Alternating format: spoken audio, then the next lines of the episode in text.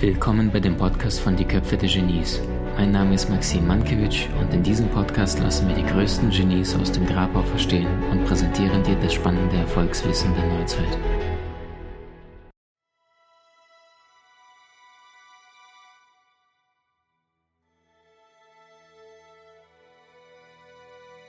Die Frage, die habe ich schon ähm, Eckhart Tolle gestellt, Neil Donald Walsh hat sie gestellt bekommen. Ähm, was ist aus deiner Sicht der Grund, warum wir hier auf die Erde kommen? Wozu das Ganze? Was hat das Ganze auf sich? Oh, das ist ein äh, Wachstumsspiel. Das ist, wir sind äh, selber Schöpfer vom großen Schöpfer und äh, das ist eines der mutigsten und abenteuerlichsten Entscheidungen, unsere Seele herzukommen, insbesondere noch in diese Zeit geistige Welt sagt, ihr habt lange, lange Schlange gestanden, um ein Ticket zu kriegen zur Erde in dieser Zeit. Ihr seid da sehr, sehr mutige Seele, weil es etwas passiert, was sehr selten der Fall ist, dass Menschen, die im, in der Physis, im physischen Körper sind, mit diesem Körper aufsteigen werden in eine andere Schwingungsdimension. Und das passiert zurzeit. Dazu dienen alle Prozesse, auch Corona, auch Herr Trump und viele andere, dienen der Beschleunigung dieser, dieses Aufstiegsprozesses der natürlich nicht automatisch passiert, sondern durch Menschen, die ihr Herz öffnen und die erkennen, was sie bisher bewegt in ihrem Verhalten. Das heißt, die erkennen, wer sie wirklich sind, die bereit sind, sich zu erinnern, wer sie wirklich sind, an die Liebe, an die Urnaturliebe. Und das ist ein aufregendes Schauspiel hier auf der Erde, wo sehr viele außerhalb dieser Erde drauf schauen und sagen, dann schauen wir doch mal, da wollen wir dabei sein. Und äh, ja, der Kölner sagt, da sind wir dabei haben viele sich entschieden, hier dieses große Erfahrungs- und Schöpfungsspiel mitzumachen. Würdest du sagen, und diese Erde, diese Erde und diese Menschheit steigt jetzt auf in ihrer Schwingungsdimension. Und ich freue mich, dass ich mit meinen 67 Jahren dabei sein darf. Das klingt sportlich. Du bist ja der Erfolgsmensch überhaupt und, und dann gleichzeitig aber in der spirituellen Szene. Also was deine Arbeit so wertvoll macht, dass du diese beiden Ebenen, wie vorhin schon angerissen, diesen Spagat perfekt meisterst. Jetzt sagst du, jetzt suchst du bewusst loslassen, behüten, führen, fühlen. Gibt es da bestimmte Rituale, Techniken, die du jetzt vielleicht Menschen, die zu Hause äh, vom Bildschirm starren, mitgeben könntest? Erlaube dir noch mehr davon. Vielleicht einer, der 42 ist, sagt, er hat sieben Wochen frei vom Chef, hockt zu Hause rum, weiß nichts mit der Zeit anzufangen. Eine 58-Jährige, die gerade sagt, Mensch, Robert, was könnte ich zu Hause machen? Ausgehen vor der Tür und spazieren gehen. Und zwar so langsam wie möglich und das Denken aufhören. Ersten zwei Tage wirst du es nicht schaffen, aber gehen, gehen, immer wieder innehalten, den Baum anschauen, die Blume anschauen, den Himmel anschauen, weitergehen. Ganz einfach. Das ist für viel Arbeiter ein Horror am Anfang. Aber nicht jetzt meditieren, das ist dann auch wieder menschliches Prinzip auf Leistung. Ja, mach mhm. das Ritual und mach die Mantras, aber die Affirmation nicht vergessen und das musst du machen. Und wenn das nicht machst, dann, dann kommst du gar nicht zum Ziel der Erleuchtung und all sowas. Ja, ich halte also davon überhaupt nichts. Ich bin nicht so wie viele andere äh, ein Promoter von Erfolgsstreben und Ziele setzen, du vielleicht. Das mag ich gar nicht, weil das ist eine Anleitung zum Burnout. Dafür sind wir nicht auf der Erde, das dürfen wir machen. Jedes Spiel ist erlaubt, darf, jeder darf sich anstrengen, wie, wie, wie er will. Aber diese, diese Art zu leben und zu arbeiten, egal ob für spirituelle oder für andere Menschen, geht jetzt zu Ende. Diese Menschen, da laufen in diesen Jahren sehr viele volle Kanne vor die Wand mit diesem Leistungs- und Zielerreichungsdenken. Das äh, wird noch bittere Tränen geben. Ja, weil wir sind im Umbruch. Dieses neue Erde, neue Menschheit heißt wirklich ein Leben nach der Führung des Herzens, auch in der Hingabe ans Leben. Das Leben hat Führungskompetenz, dieses vermittelt das Leben über dein Herz, über die Stimme deines Herzens. Und das braucht eine, ich sag mal, eine Umschulung quasi. Wer weiter den alten, einseitigen Weg geht, wo das Ego sagt, ja, du musst aber hier doch was schaffen, du musst Erfolg haben und so weiter. Wenn du das nicht machst, dann hast du aber, dann bist du aber doof dran ähm, der, der wird an seine Grenzen kommen, ob durch Krankheit, Unfall, Krise oder sonst etwas. Der kann den größten Erfolg haben. Ich gönne jedem seinen Riesenerfolg, ob Kohle oder Leute. Äh, bei mir war der Erfolg immer nur die Folge von etwas. Die Folge, sage immer, wenn du deinem Herzen folgst, dann erfolgt etwas, was wir hier als Erfolg bezeichnen. Aber ich habe nie primär Erfolg angestrebt und ich kann mich auch an kein Ziel erinnern, was ich mir in meinem Berufsleben gestellt hätte. Mhm. Kann ich nicht. Ich habe immer nachgefragt, habe nachgedacht. Nee, kann ich nicht. Einfach das tun, was jetzt ansteht. Natürlich macht man einen Jahresplan, einen Monatsplan.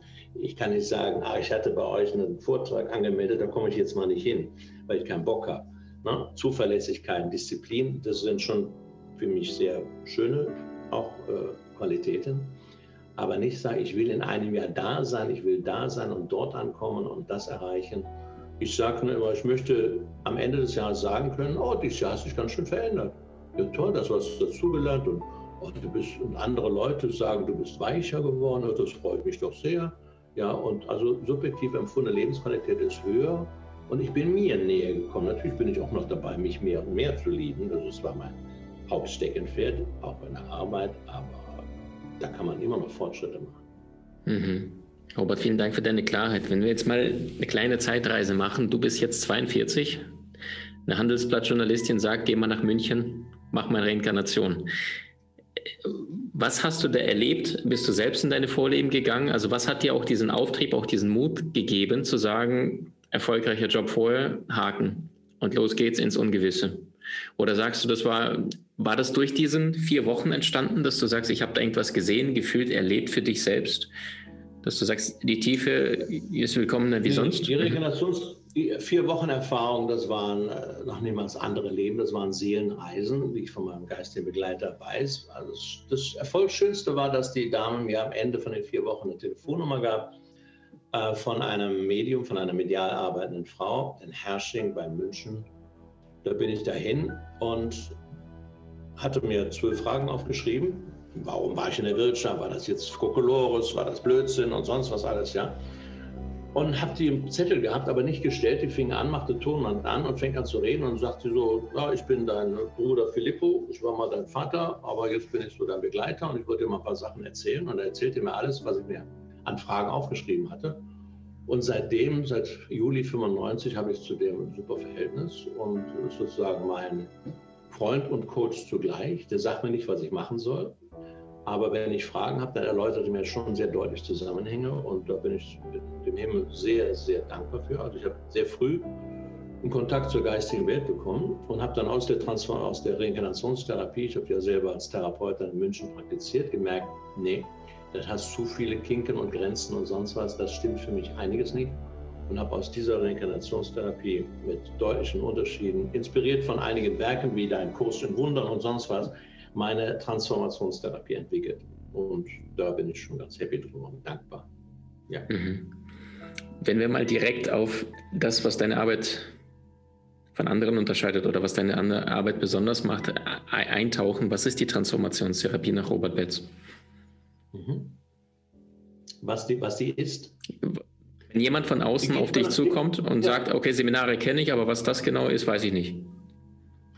Die Transformationstherapie nach Robert Betz basiert auf einem ganz bestimmten Menschenbild, ist eine christlich-spirituelle Richtung, die basiert auf dem Menschenbild, dass wir alle unsterbliche Seele sind, die aus einer einzigen Quelle kommen. Die kannst du nennen, wie sie willst. All Liebe, alles, was ist. Gott, Vater, Mutter, Schöpfer, Gott, wie auch immer.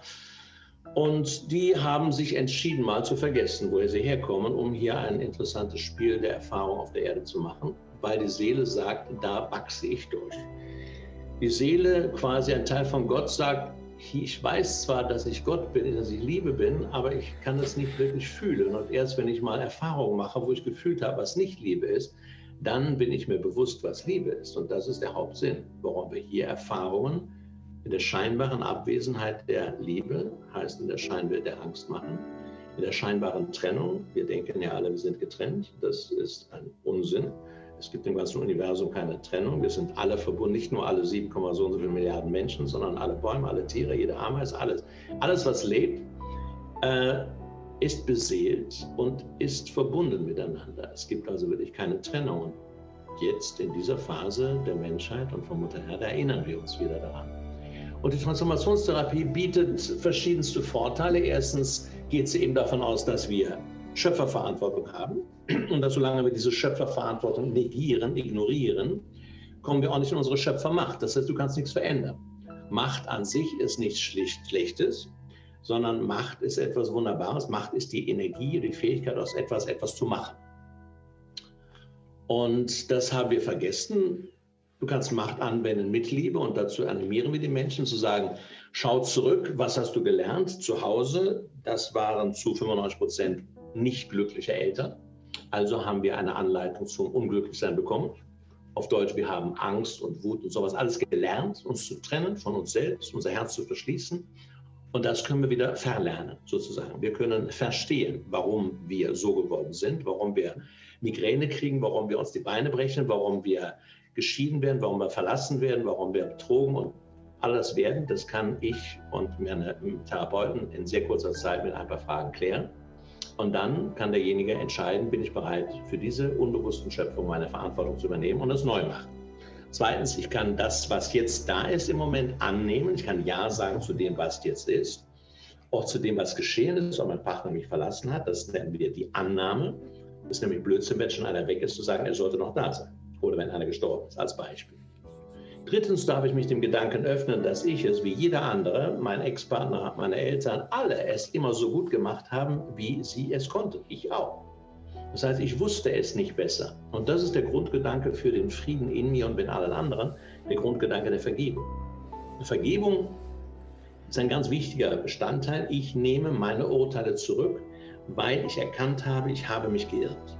Jedes Urteil ist aus der Sicht der geistigen aus der Sicht des Herzens ein Fehlurteil.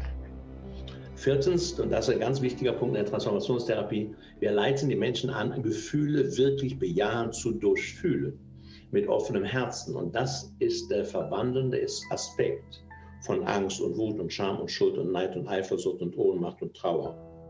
Wenn ich diesem Gefühl sage, du bist meine Angst, ich kann dich jetzt fühlen, und das ist die Angst des kleinen Kindes, des kleinen Robert in mir. Und ich bin jetzt bereit, ich, der große Robert, sagt sogar zum kleinen Robert, du, du musst das nicht mehr fühlen. Ich fühle das für dich. Ich bin der Große ich kann das. Okay?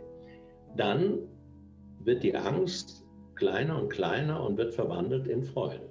Und genauso die anderen Gefühle. Und der fünfte Punkt heißt, triff eine neue Wahl im Bewusstsein. Du hast damals unbewusst eine Wahl getroffen, triffst du heute bewusst eine neue Wahl, die heißen kann, ich entscheide mich, mich selbst zu leben. Ich entscheide mich, Fall mein Herzen führen zu lassen. Ich entscheide mich, das Verurteilen aufzuhören, zu verstehen, zu vergeben und so weiter. Und der sechste Punkt heißt, du entscheidest dich für gelebte Dankbarkeit.